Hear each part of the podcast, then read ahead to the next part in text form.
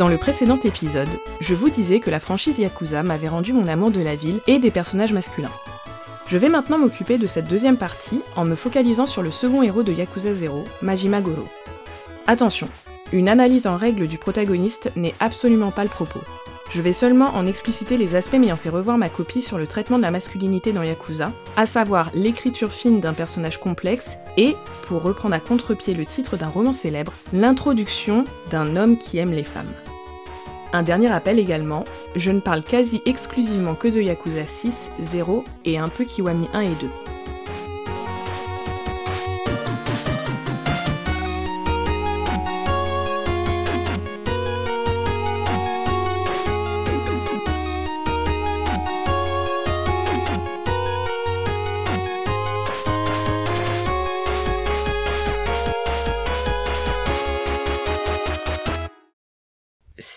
Avant de jouer à Yakuza 0, on m'avait annoncé que la franchise m'offrirait ce qui est à présent l'un de mes personnages masculins préférés, j'aurais grassement éclaté de rire. Déjà parce que j'ai commencé par Yakuza 6, où les hommes ne sont pas présentés sur leur meilleur genre entre leurs jeux politiques ridicules, mais bon, faut croire que ça les occupe, hein. Les vieux psychopathes, les vieux racistes, les mauvais pères, les mauvais maris, les jeunes bolos qui, a priori, ne savent toujours pas utiliser une capote ou nous imposent les mêmes convictions sur les femmes qu'en l'an de grâce 1354, bah franchement, on était vraiment bien lotis, quoi. Ensuite parce que j'ai beau adorer Kiryu, quelque chose me gênait dans sa manière d'appréhender le réel, particulièrement dans Yakuza 6 et quand même toujours un peu dans Yakuza 0 je n'arrivais pas à mettre le doigt sur l'élément problématique, et puis j'ai vu un TikTok qui tentait une différenciation entre ces concepts intimement liés que sont la morale et l'éthique, et ça m'a donné une petite piste de compréhension.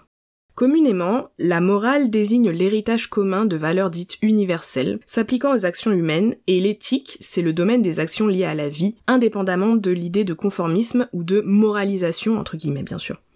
Paradoxalement, l'éthique se formule aussi à partir de principes dits universels et qualifie également la réflexion portant sur la pratique de la morale in situ. En somme, si la morale souffre peu la remise en question, l'éthique implique un certain recul. La morale fixe la distinction entre bien et mal, l'éthique questionne cette distinction en situation. D'ailleurs, la morale fixe et l'éthique questionne. La morale est fixe et l'éthique est en mouvement. Autre distinction très intéressante proposée par l'anglais et pas vraiment traduisible, en tout cas pour moi en français, la morale a à voir avec le right or wrong et l'éthique le good or evil. Une autre belle différenciation propose la morale comme ce que l'on fait par devoir versus l'éthique comme ce que l'on fait par amour, et ça, ça colle parfaitement à Yakuza 0. Kiryu est un archétype moral. Plus exactement, c'est un archétype masculin avec la moralité idéalisée rattachée au dit archétype. Il a par exemple un sens de la justice, de l'honneur ou de la loyauté immaculé, inattaquable, inamovible. Mais dès qu'il se retrouve arraché au monde des idées, des dieux et des idoles, hein, pour être ramené bien malgré lui dans les triviales problématiques du commun des mortels, Kiryu peut devenir doucement pénible, entre neutralité malvenue et lieu commun suintant le privilège jamais questionné. Mais comme Yakuza 6 lui donne perpétuellement raison et que tout le monde y pense comme lui, j'en ai conclu que là était l'écriture du jeu et qu'il fallait l'accepter ou passer son chemin. Après concertation avec mes autres moi-même et avec l'aide de ma haute capacité à dissonner cognitivement, j'ai néanmoins décidé de continuer, les villes faisant presque oublier qu'on ne pouvait pas trop en attendre hein, d'un jeu écrit par des mecs pour des mecs avec des mecs. Et me sautez pas dessus, hein, c'est pas moi qui le dis. Littéralement, je cite le créateur Toshihiro Nagoshi dans une interview avec OtaQuest en 2019. Mais je me trompais, parce que Yakuza 0 est entré dans ma vie et avec lui Majima Goro. Majima Kensetsu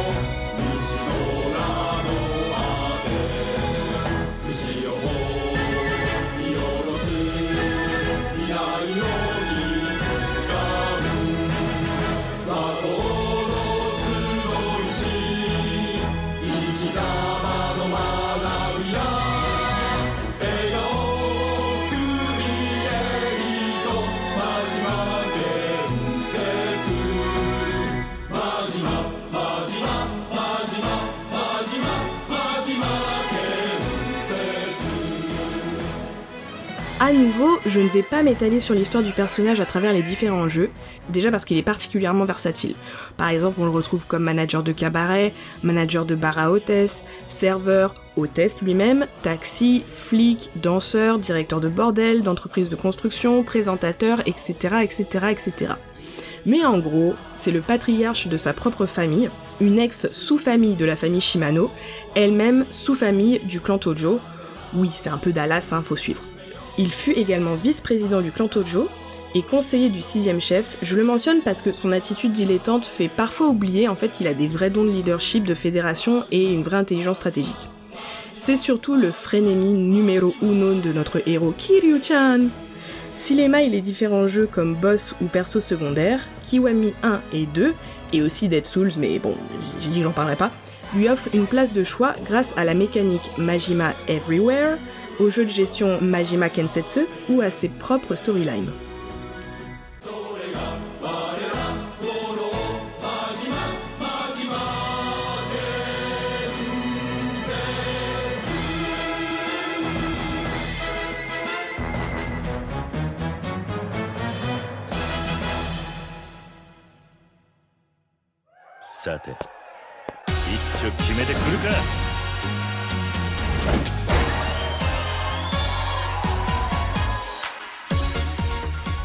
Numéro 6 de la saga, Yakuza 0, quant à lui, est en grande partie responsable de la popularisation et de l'envol des ventes de la franchise en Occident.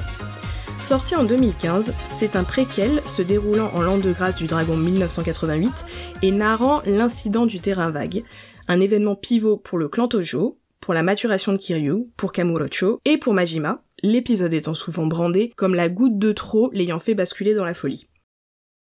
Superbe hommage à la fin des années 80, on y retrouve Kiryu, un jeune yakuza à peine sorti de l'adolescence, embrigadé dans une histoire qui le dépasse, et Majima, 24 ans, en gérant du plus grand cabaret d'Osaka. En réalité, et ce malgré une efficacité, un charisme et un zèle lui ayant valu le surnom de Seigneur de la Nuit, il déteste son taf et la ville, ne rêvant que de retourner dans le giron ô combien maternant du clan Tojo et de Kamurocho.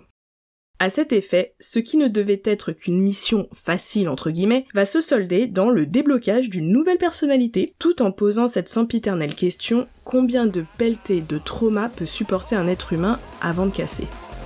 Voilà pour les présentations.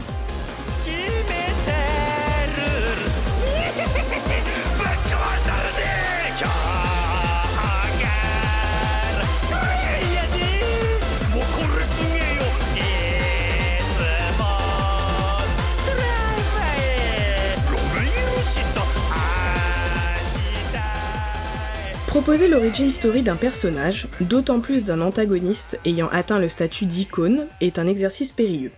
On prend le risque d'en perdre toute la saveur. Après tout, la peur émane de l'incompréhension et se dissipe à mesure que la vérité se fait. On a peur du noir, de ce qu'on ne voit pas, de l'inconnu. Faire lumière disperse l'épouvante. Pour cette raison, j'ai toujours préféré par exemple le Joker de Nolan aux autres, celui qui s'amuse à changer d'histoire originelle au gré de ses victimes. Johann Liebert ou le Hannibal de Brian Fuller sont d'autres exemples de cette logique d'ombre autour des origines, d'autant plus terrifiant que l'on ne connaîtra jamais vraiment les motivations de leurs actions. Majima Goro est un des antagonistes les plus appréciés du jeu vidéo. C'est l'incarnation d'un trope, celle du clown, dont il revendique d'ailleurs explicitement la filiation dans Yakuza 0, à un moment qui personnellement m'a fendu le cœur, après une discussion avec son patron tortionnaire Shimano, où il dit Vous voulez un clown, je serai votre clown.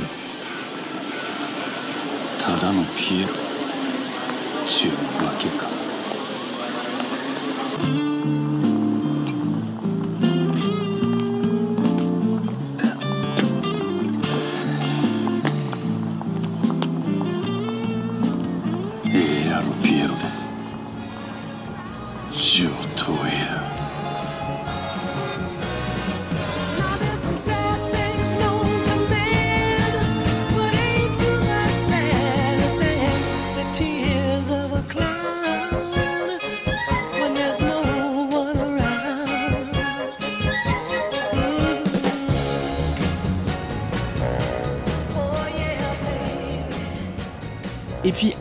Le chapitre 15 s'appelle Le clown involontaire.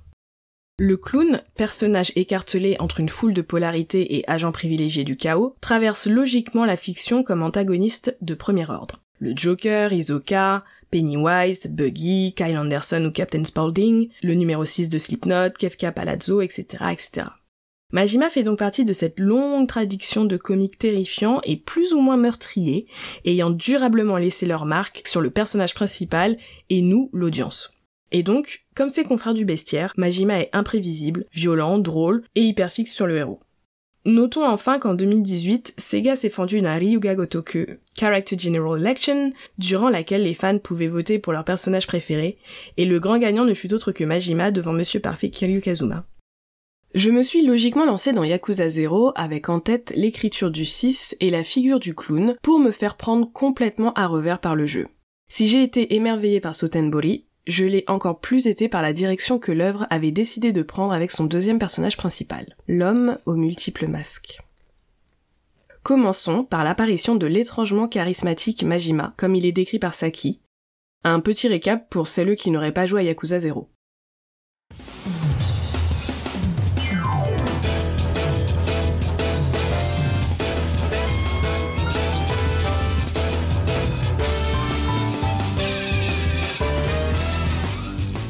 On est à Osaka, au Grand Cabaret.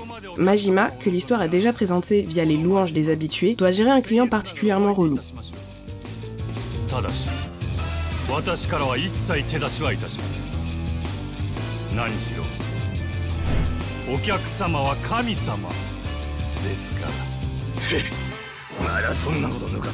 Grâce à son calme et sa politesse presque outrancière, non seulement il détend l'imbécile, mais retourne la situation à son avantage en le forçant indirectement à rincer tout le monde pendant toute la soirée.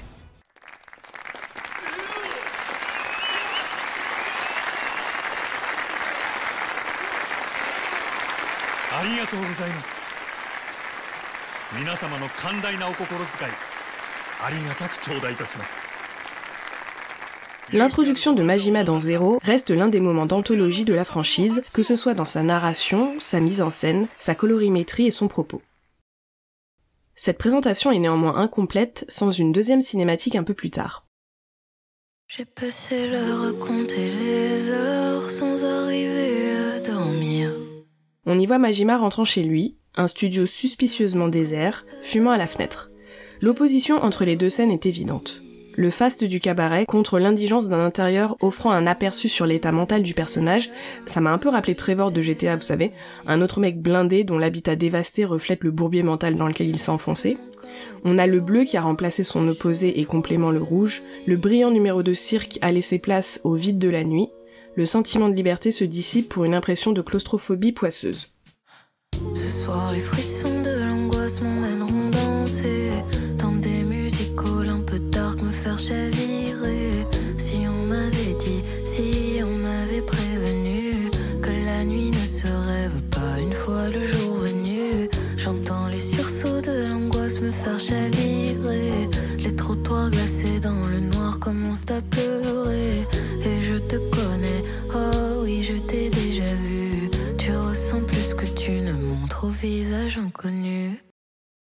Avec seulement deux scènes, le jeu en dit déjà long sur son personnage et les dichotomies dans lesquelles il compte le faire évoluer, et ça tombe bien, moi j'aime bien les dichotomies.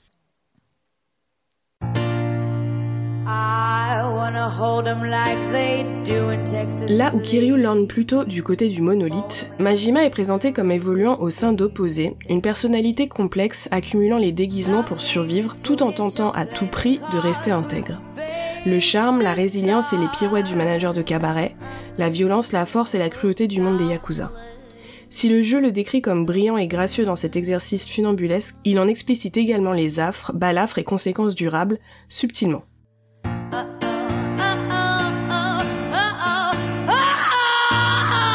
À ce sujet, outre à nouveau l'appartement, il y a quelques phrases égrenées au fil des dialogues, comme lorsqu'il se définit comme une cause perdue, ou quand il explique ses motivations indirectement suicidaires pour rejoindre le clan Tojo. Il y a ce moment où il manque de se brûler avec sa cigarette, assis sur un banc, perdu et abattu par le poids de ses pensées.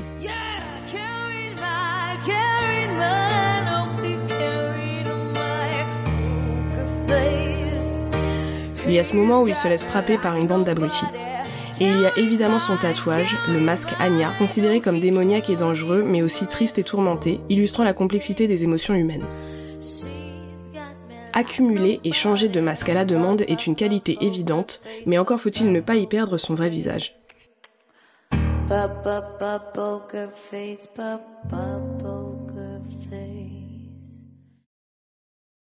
Là où Kiryu est entier, Majima, tout comme les serpents sur son tatouage ou son attaque principale l'indiquent, se faufile, se dérobe et s'adapte. Et ça, bah, ça s'incarne même dans son langage.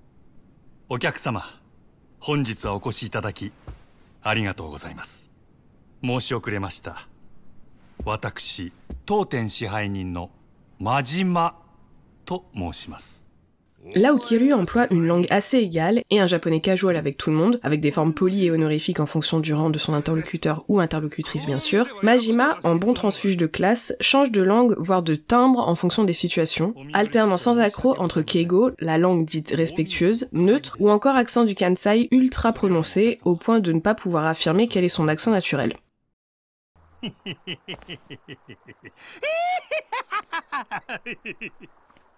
待ってたで。キリちゃん。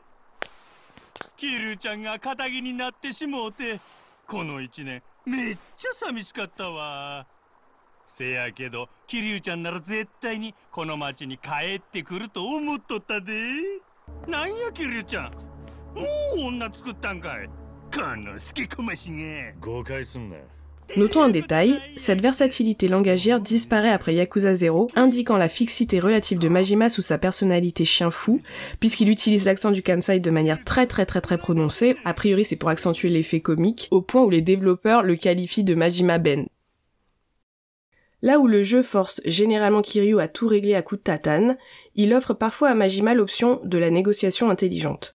La bagarre comme mode de gestion exclusif du personnage principal atteint des sommets de risibles dans Yakuza 6, où certaines cinématiques très très très longues ne sont entrecoupées que de combats, et pour reprendre juste après. C'est même au point où c'est une blague récurrente qu'on retrouve dans Judgment où il y a un des personnages à un moment qui dit oui mais c'est leur manière de communiquer en fait. J'ai donc entamé Yakuza 0 avec la même dynamique en tête, pas vraiment remise en question par Kiryu version 1988. Énorme surprise lorsque la première mission de Majima, au lieu de se terminer en baston réglementaire, se résout grâce au talent de marchandage du personnage. Et franchement, bah, c'est plutôt agréable. Pour reprendre la différenciation énoncée précédemment entre morale et éthique, si Kiryu est le personnage moral, trait que Majima admire par ailleurs, Majima dans Yakuza 0 en est son versant éthique. Bien que très empathique, Kiryu relationne avec le monde des concepts et leur application sans compromis, tandis que Majima questionne ces concepts tout en réfléchissant à leur meilleure application. Si Kiryu lorgne du côté des déités et du survol que ce statut confère, Majima reste parfaitement humain, ancré dans la réalité.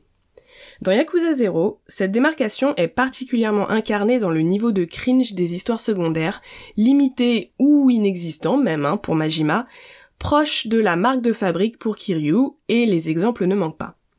Mu par le dilemme moral digne des grandes figures mythologiques, Kiryu n'a à la base que très peu de sensibilité et de connaissances concernant les dynamiques de domination régissant le monde, et la neutralité utilisée comme bouclier pour justifier son attitude ne fonctionne pas si vous avez un tant soit peu réfléchi aux situations présentées, et parce que vous avez Majima comme élément de comparaison. Et donc, se retrouver face à un père chelou qui côtoie une hôtesse parce qu'elle lui rappelle sa fille, bah qui suis-je pour juger en fait? Sauf que jamais Majima n'aurait accepté de boire des coups avec le boug. Il aurait sûrement demandé à la fille en question si elle voulait qu'il lui éclate les genoux, avant de le menacer d'une mort douloureuse s'il repointait son museau de pervers pédo incestueux à moins de 500 mètres du cabaret. Le quiproquo avec la gamine du pocket circuit?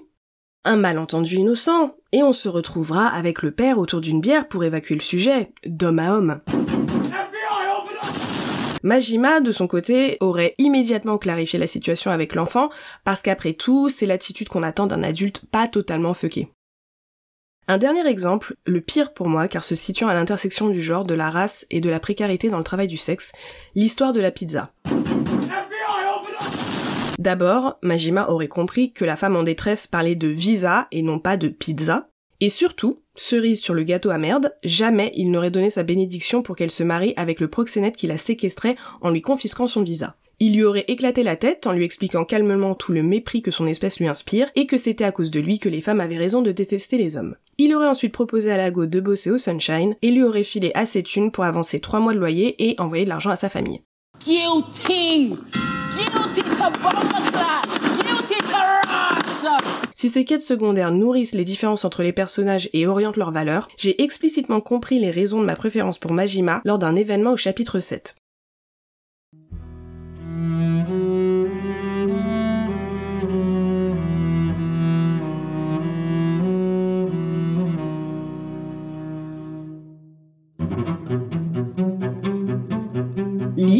Protecteur de Makoto, demande à Majima de tuer un double de la jeune femme pour simuler sa mort. Je me rappelle avoir bondi sur mon siège en hurlant à mon écran que si on m'obligeait à aller au bout de la mission, j'arrêtais de jouer. Parce qu'avec cette franchise, franchement on sait jamais, et que le simple fait d'entretenir la possibilité de buter une femme est insupportable pour moi. Heureusement, bah c'est aussi insupportable pour Gorokun, qui refuse violemment, et ce même quand le jeu induit perfidement que l'immoralité de l'acte se retrouverait modérée par la supposée mauvaise vie, avec des guillemets, de la meuf en question. Deux chapitres avant, en pleine conversation avec Kiryu, Awano Hiroki, l'un des lieutenants de Dojima, abat une femme. J'en ai sursauté tellement la gratuité de l'acte m'avait prise de court.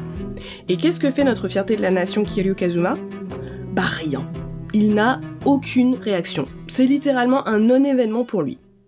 Vous voyez la différence? Elle est subtile, hein? Avec un minimum d'attention, vous aurez remarqué le dénominateur commun du cringe des histoires de Kiryu, et donc mon prochain point sur le pourquoi j'aime autant Majima, le rapport à la jante féminine. Commençons par une mise au point. Malgré mon bitching et ce que son sujet laisse entendre, Yakuza n'est pas un puissant fond de misogynie, vous vous doutez bien que je ne vous en parlerai pas si c'était le cas. D'abord, et c'est une caractéristique souvent retrouvée dans la pop culture japonaise, le jeu est toujours plus subtil qu'il n'y paraît. C'est rarement tout blanc tout noir, binaire, antinomique, et ce même si la franchise prétend justement jouer la carte des archétypes. Ensuite, l'une des grandes forces de la saga réside dans l'humanisation constante de ses personnages ses méchants, entre guillemets déjà, ses protagonistes secondaires et tout un ensemble de catégories démographiques normalement décriées par la société patriarcale et capitaliste, comme par exemple les sans-abri, les ex-détenus, ou encore les hôtesses et autres travailleuses du sexe. Enfin, le jeu a pour thème central l'examen de la masculinité. Ouais, c'est fou, hein, et c'est pas moi qui le dis. Pour citer Polygon, les jeux Yakuza offrent une répudiation énergique et empathique de la masculinité toxique, unique en son genre dans les jeux vidéo. Ça se pose là, hein, quand même. Un petit bémol amusant, la déconstruction de la masculinité passe paradoxalement par l'invisibilisation des personnages féminins, bourrés de potentiel, mais auxquels les jeux ne permettent jamais de réelle agentivité. Une fois qu'on a posé ça, revenons à Majima.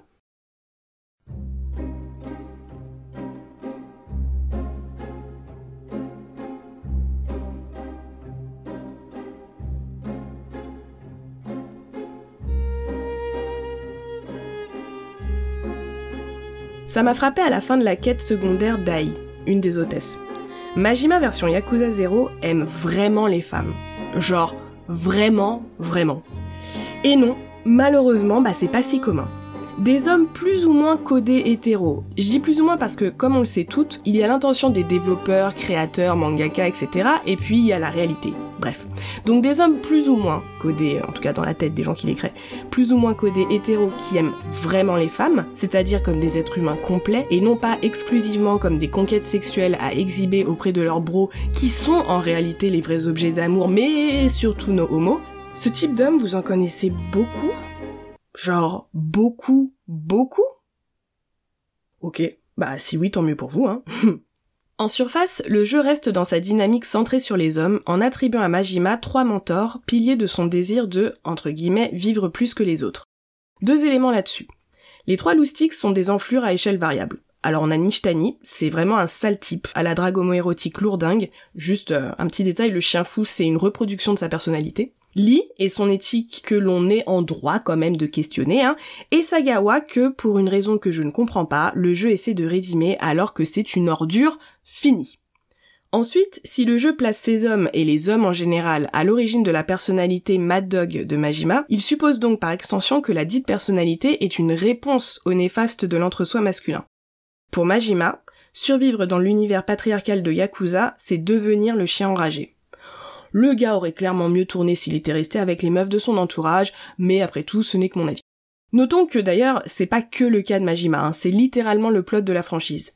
Kiryu, fort d'une masculinité positive, empathique et ouverte au monde, ne fait quasiment que se battre contre des représentants de la masculinité toxique, et ceux du 0 jusqu'au 6. Dans Yakuza 0, Majima passe le plus clair de son temps avec des femmes, que ce soit pour son travail, sa mission principale ou ses quêtes secondaires. Si j'avais un peu peur au début que la narration ponce un cliché de la relation féminine, le commérage médisant, l'œuvre détruit cette attente par la suite, particulièrement avec le mini-jeu du cabaret. Et pour le reste de mon propos, euh, merci de faire comme si Yakuza Kiwami 2 n'existait pas.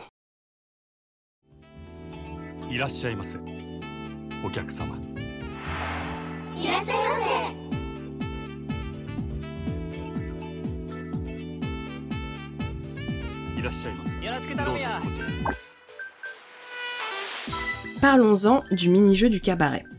Au début, j'étais vraiment pas chaude. Je ne sais toujours pas si le taf d'hôtesse rentre dans la catégorie travail du sexe, mais comme même Majima le précise dans Kiwami 1, me faire de la thune sur le dos des femmes, c'était pas trop mon truc. Et en fait, comme énormément de joueurs et joueuses, c'est devenu mon mini-jeu préféré, d'autant plus qu'en parallèle, Kiryu se lance dans la prospection immobilière et je vais vous épargner une diatribe sur tout le bien que m'inspire cette profession. En plus d'être hyper addictif et de nous plonger dans un particularisme professionnel très japonais, le management du club est l'occasion de développer la coolitude de Majima grâce à ses multiples interactions avec les hôtesses.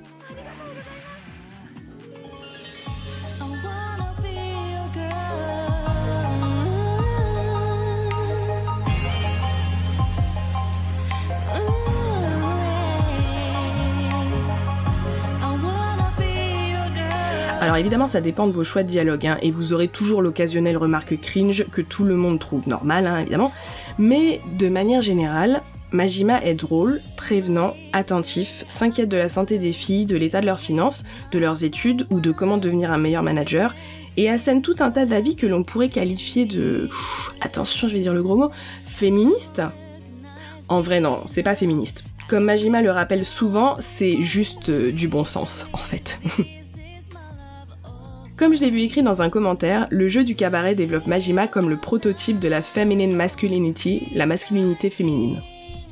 C'est très auto-centré, mais c'est durant ce jeu que j'ai atteint mon plus haut niveau de synchronie avec le personnage. Vous savez, ce sont ces moments où vous êtes tellement en phase avec votre protagoniste que vous pouvez deviner ses mots ou ses actions. Et pas seulement parce que les cordes narratives sont des troncs d'arbres, hein. non non, vraiment parce que bah vous êtes sur la même fréquence quoi. Il y a par exemple ce moment où il demande à Mana, je crois, euh, ce qu'elle recherche chez un homme. Elle lui répond qu'elle veut juste un homme fidèle, et évidemment, moi j'étais obligée de grommeler The bar is on the fucking floor, une seconde avant que Majima se fende d'un Ouais, vous avez deviné, the bar is on the fucking floor. Sans le fucking. Juste uh, the bar is on the floor. Mais voilà quoi. J'ai tellement eu de petits moments comme ça avec lui à deviner ce qu'il allait dire ou ce qu'il allait faire. Des éclats de rire, des sourires fiers, des That's my baby girl et autres Go off king ou des hochements de tête approbateurs, etc., etc. Non, c'est vraiment un chouette personnage à incarner. Faisons aussi mention de l'amitié succulente entre Majima et Yuki, l'hôtesse principale du club Sunshine. À nouveau, ça devrait être d'une banalité sans nom, mais comme en 2023 ça continue à questionner la possibilité de la relation platonique homme-femme, et à ce sujet, si à la question Majima dans Yakuza 0 répond évidemment, Kiryu dans Yakuza 6 répond moi pas vraiment, je sais pas. C'est QFD.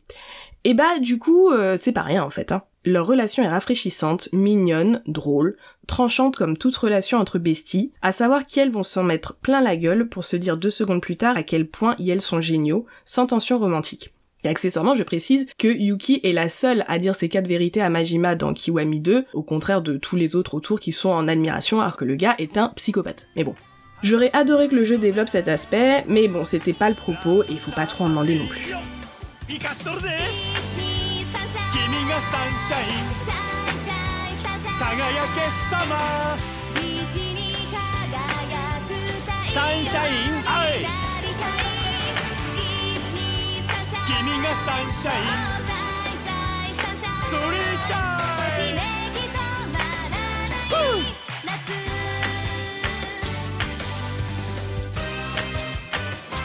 歌う姿がセクシーやで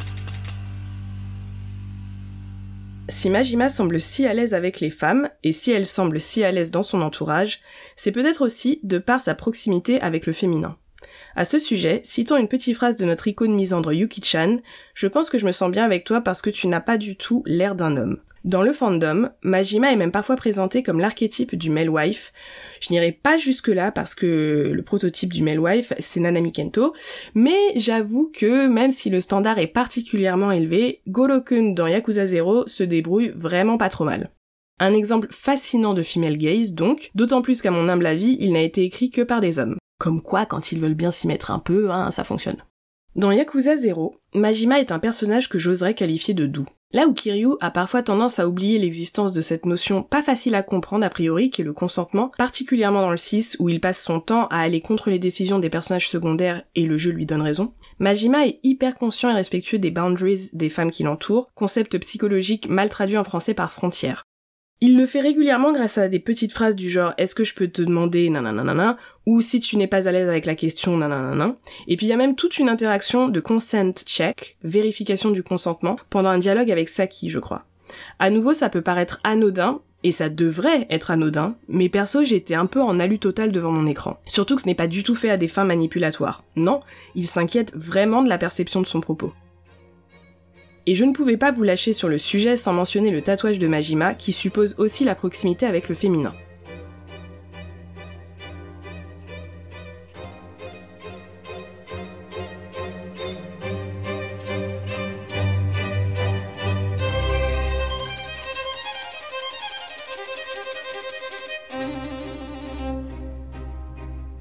Avant de jouer à zéro, le choix du tatouage de Majima était une énigme pour moi. Si les tatouages dans Yakuza sont des représentations évidentes de la personnalité du porteur ou de ce qu'il aspire à être, celui de Majima, donc un immense Anya, ne correspondait que peu à sa personnalité d'amuseur de la galerie, pas foncièrement porté sur la défense de la cause féminine. Et puis même tout bêtement, on parle de Dojima no Ryu, Kansai no Ryu, et donc on a des tatouages de dragon. Et derrière on a Shimano no Kyoken, et le tatouage ne matche pas le titre.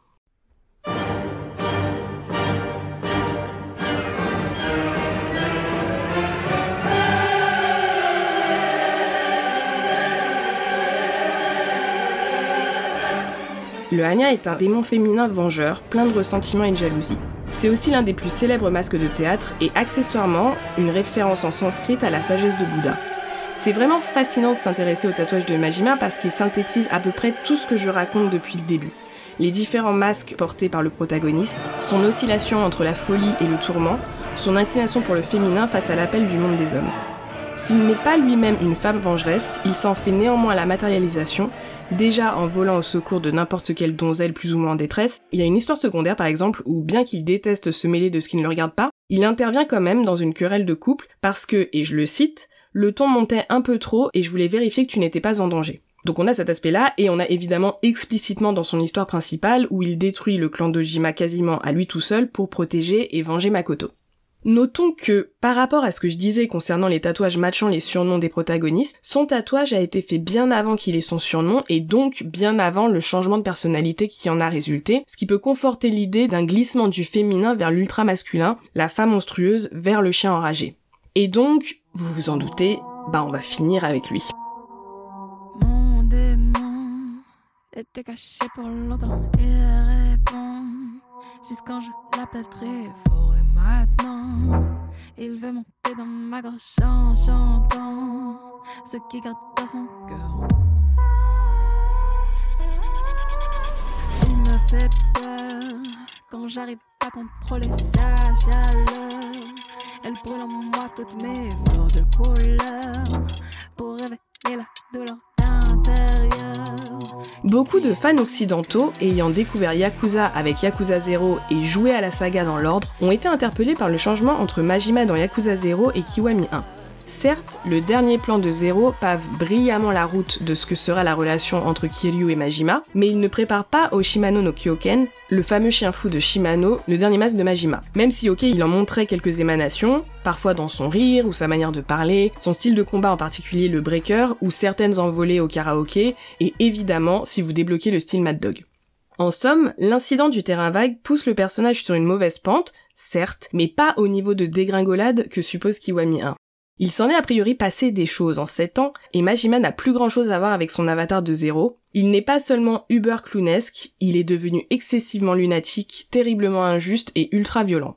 Je me rappelle m'être répété devant sa scène introductive, putain, ils nous l'ont complètement cassé. Et ça fait un petit peu mal parce que finalement c'est toujours les plus doux et les plus gentils qui sont broyés par le monde.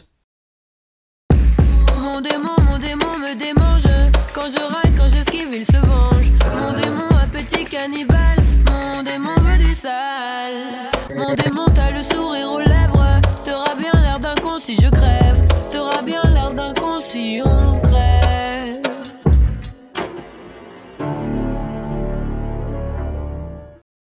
Le wiki dédié définit Majima version Shimano no Kyoken comme insane, donc fou selon l'acceptation psychiatrique. Et Kiwami 1 remet le couvercle non seulement via le comportement erratique de Majima évidemment, mais aussi plus subtilement via des NPC qui le qualifient de démon, ou dans les styles de combat de Kiryu dont certains apparaissent, je cite, via l'influence de la folie, cette fois c'est Madness qui est utilisé, de Majima.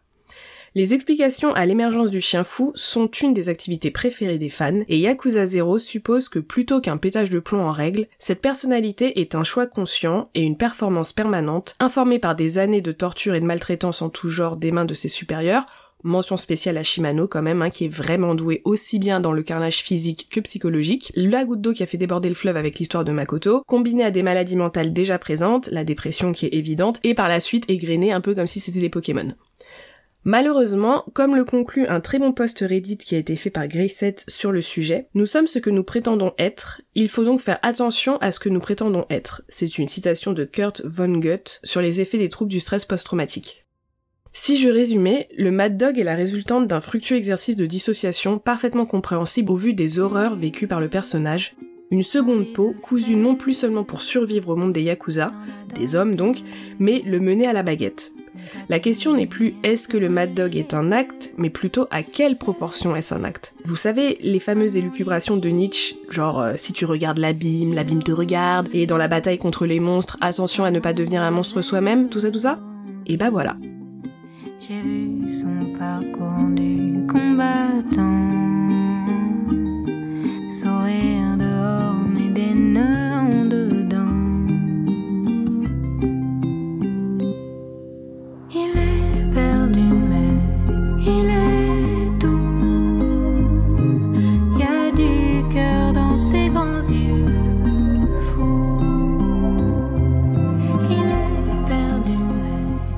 Vais pas mentir, hein. en bonne Yankee, j'adore Majima après Yakuza 0 aussi, mais le Mad Dog, c'est le monde qui a gagné.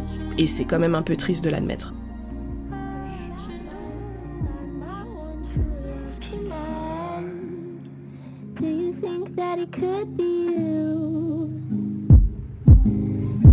Je vais finir sur une scène qui, pour moi, représente tout ce que je viens de dire sur Majima, sur toute la beauté écartelée du personnage.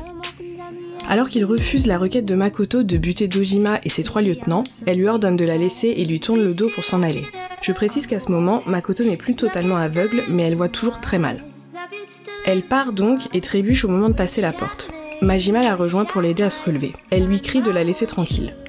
Elle ne peut pas voir son visage, mais nous oui, et il y a tellement de tristesse.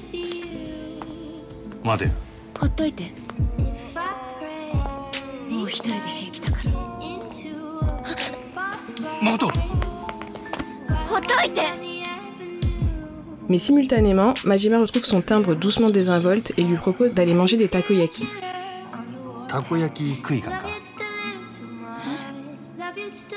たこ焼きやそれ食った後でまだほっとけ言うんやったら俺はそこで消えたる Makoto n'entend que la légèreté de sa voix. Mais nous, on voit son visage. et donc, si ici la voix est le masque, nous, nous avons accès à la réalité, le désespoir qui apparaît furtivement entre les fêlures. C'est vraiment un très beau personnage.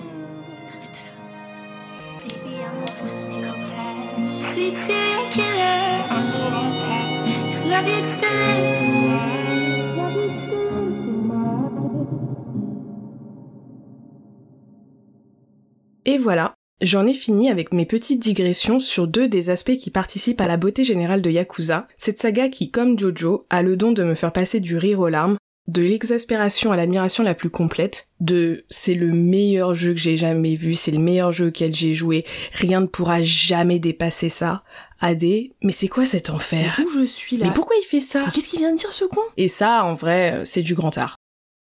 Je pense que je ne me lasserai jamais de me perdre dans ces villes, tout comme je ne me lasserai jamais de les expérimenter à travers le corps de Kiryu, mon best boy d'une exemplarité rare dans le jeu vidéo. Et puis pour Majima évidemment.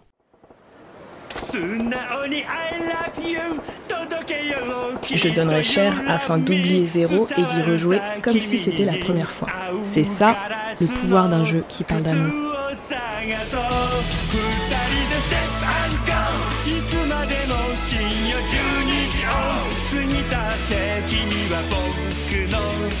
24時間死んで